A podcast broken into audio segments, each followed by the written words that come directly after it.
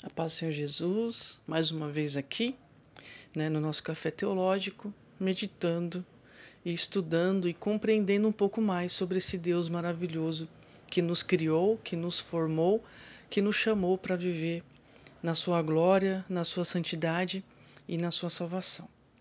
E o versículo que eu quero meditar com você hoje está no livro Segundo Crônicas, capítulo 7, de 1 a 3. Assim que Salomão acabou de orar, desceu fogo do céu e consumiu o holocausto e os sacrifícios, e a glória do Senhor encheu o templo. Os sacerdotes não conseguiam entrar no templo do Senhor, porque a glória do Senhor o enchia.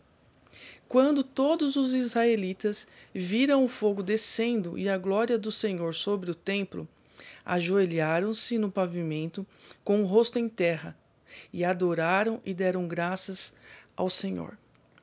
Bom, eu estou lendo um livro que fala a respeito da santidade, né? Da santidade de Deus e da santidade que Deus espera operar em nós, né? Porque sem a santidade ninguém verá a Deus.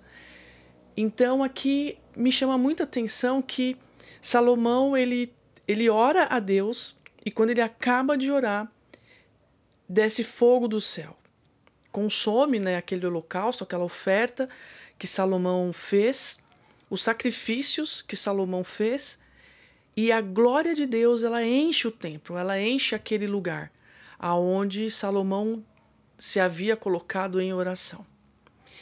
E uma coisa que eu paro para pensar é o quanto desce fogo do céu quando nós oramos. Quando eu e você oramos né, quando oramos no nosso quarto em secreto diante desse Deus que vem oculto e que sabe todas as coisas, quando nós estamos na igreja e que nós saímos dos nossos lares para ir ter o um encontro com esse Deus, não que ele esteja lá, mas a palavra diz que é bom e agradável que congreguemos, que nos relacionemos com o povo santo de Deus, para que então possamos nos edificar na palavra pelo mesmo Espírito Santo que opera e que habita em nós. E muitas vezes a gente vai a determinados lugares e talvez o problema não esteja no lugar. É, obviamente o problema está nas pessoas, nos seres humanos, que são chamados para serem é, povo de Deus, sacerdócio real, porém existe uma dificuldade em entender quem é Deus. E quanto mais nós entendemos quem é Deus, mais nós entendemos também a nossa condição humana, as nossas limitações e, em especial, é, a nossa responsabilidade de buscarmos esse Deus na sua santidade. E uma coisa que eu paro para pensar é: quando eu vou à igreja, eu me sinto muito confortável dentro desses estabelecimentos, dessas instituições. E isso me incomoda porque aparentemente é tudo tão regular, é tudo tão correto e é tudo tão certinho que isso me causa estranheza, porque aqui nesse texto eu vejo um Deus que ele enche o templo com a sua glória, porque Salomão havia orado, aquelas pessoas estavam de fato buscando a Deus, eles estavam gratos porque Deus havia permitido então a construção daquele templo e Deus visita aquela congregação. E hoje em dia, o que nós temos visto na igreja, né, além de toda uma questão é, religiosa, de uma liturgia, né, de uma de um culto meramente humano, onde as pessoas estão ali na sua individualidade. E o pior é que as pessoas elas não têm reverência com a pessoa de Deus.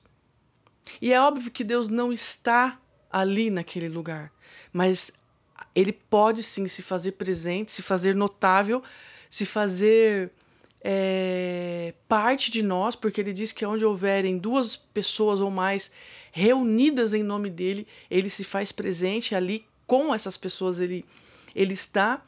Só que o fato é que nós esquecemos de quem é Deus e, e o que é, o que representa essa glória de Deus, essa manifestação da presença de Deus.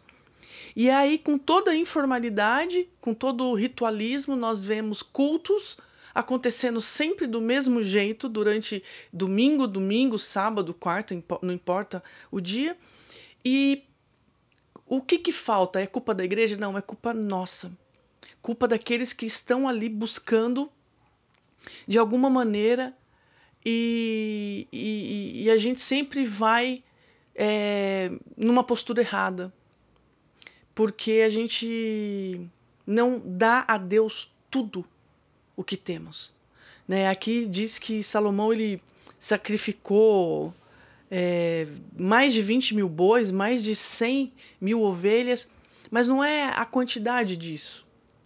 É aquilo que ele achou que ele pudesse oferecer como gratidão. E mesmo que ele oferecesse tudo, e mesmo que ele oferecesse um milhão de cabeças de gado, seria impossível ele agradar a Deus ou ele agradecer suficientemente a Deus.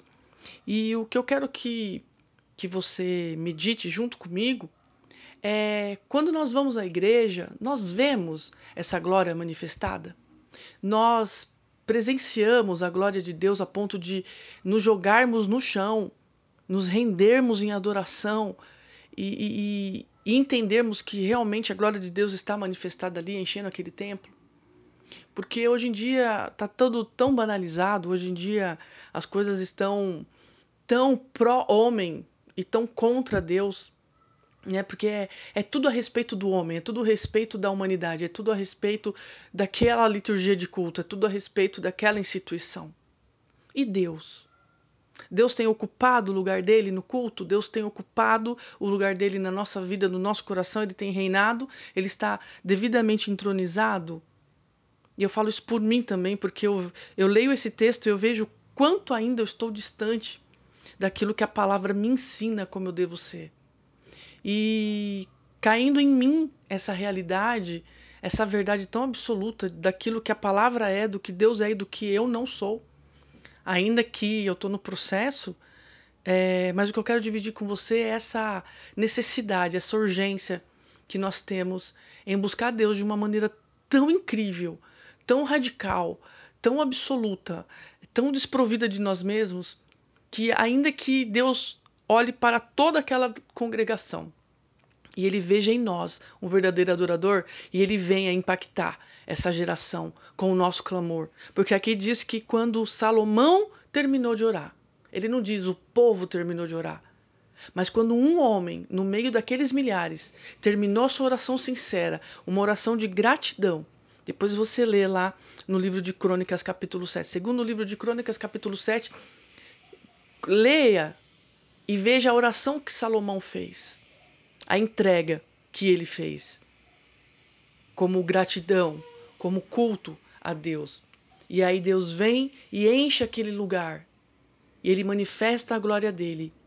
E ele recebe aquela adoração. E hoje em dia, do jeito que nós entramos nas igrejas, nós saímos.